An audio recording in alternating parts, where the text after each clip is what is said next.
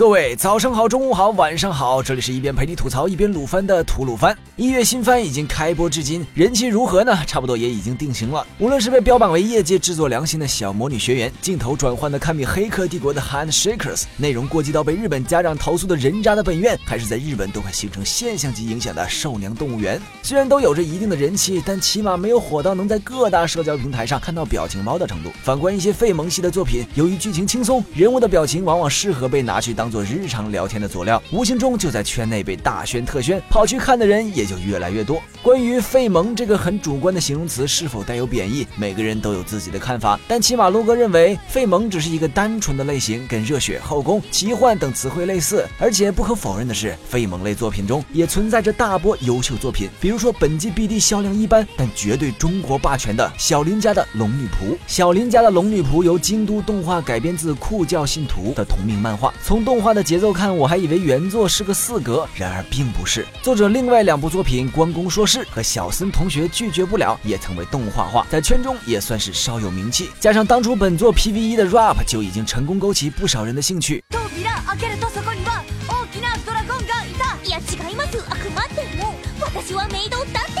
卢哥对动画的期望值还是挺高的，事实上这也是卢哥追的最勤的新番。本作剧情简单概括就是一条叫托尔的龙，为了报恩赖上了女主角小林后，与另外义工三母四条龙和一大两小三个人类的日常故事。按设定是个百合番，但是女主实在太男性化了，所以你当它是半个 BG 看也没毛病。与金阿尼之前的作品相比，本作比较明显的特点就是，起码第一眼看上去不那么京都了。虽然小粗腿还在，不过主要角色们都摆脱了祖传京都脸。至于电视和海报上那些，你就当做是区分片中的二次元和三次元吧。相比起中二病干城那种大刀阔斧的改动，这次京都动刀也比较小，动画党也可以安心享用原作的剧情与人物刻画。之前新番推荐的时候，陆哥说过本作就是个日常休闲番，适合养老。然而追到现在再去翻完原作，陆哥发现本作居然是偏剧情向，而且描述的东西比现在大多数废萌中二系动画都要有内涵的多，牵涉到社会价值观、生存矛盾、宗教核心、善与恶的区分等相当唯物辩证的问题。原作中某萝莉巨乳龙出场后，这些冲突就更明显了，只是不知道动画进度能不能跟上。加上京都一如既往的三百六十度无差别卖萌和爽快的动作戏，还有部分可怕的作。作画细节，本作质量在一月番中绝对靠谱，作画崩坏不存在的。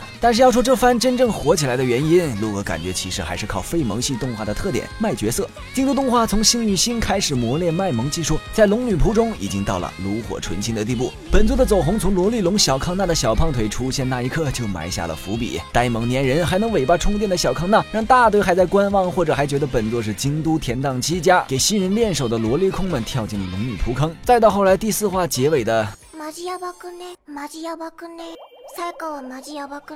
以及各种萌到出血的吃货画面，老子需要治疗。医疗兵滚过来！哎呀，我们嘴上骂着日本死宅萝莉控，其实人的本性就是死萝莉控啊！京都套路多，有认真讲故事的金吹布和冰果，有全程卖萌的中二病和幸运星，也有爱搞事情的凉宫和日常。而龙女仆虽然是日常番，但卖点并不在搞笑，卖萌的同时人物塑造相当丰满，稍微有点剧情像，却又不会让人觉得很压抑，算是京都作品中相对保守的一部。对喜欢治愈萌系作品的观众而言，绝对是本季最不能错过的作品，推荐追番指数。五颗星。今后吐鲁番会继续向大家推荐那些值得补或者追的经典作品。本节目视频版本，请关注鱼子酱微信公众号收看。娱乐的娱，黑子的子，欧尼酱的酱。我们的 ID 是鱼子酱，开头手写字母小写 YZJ 加数字七四七。最后又到了每期一次的抽奖环节。本期的奖品是由资源仓送出的康纳双面抱枕一个，这东西。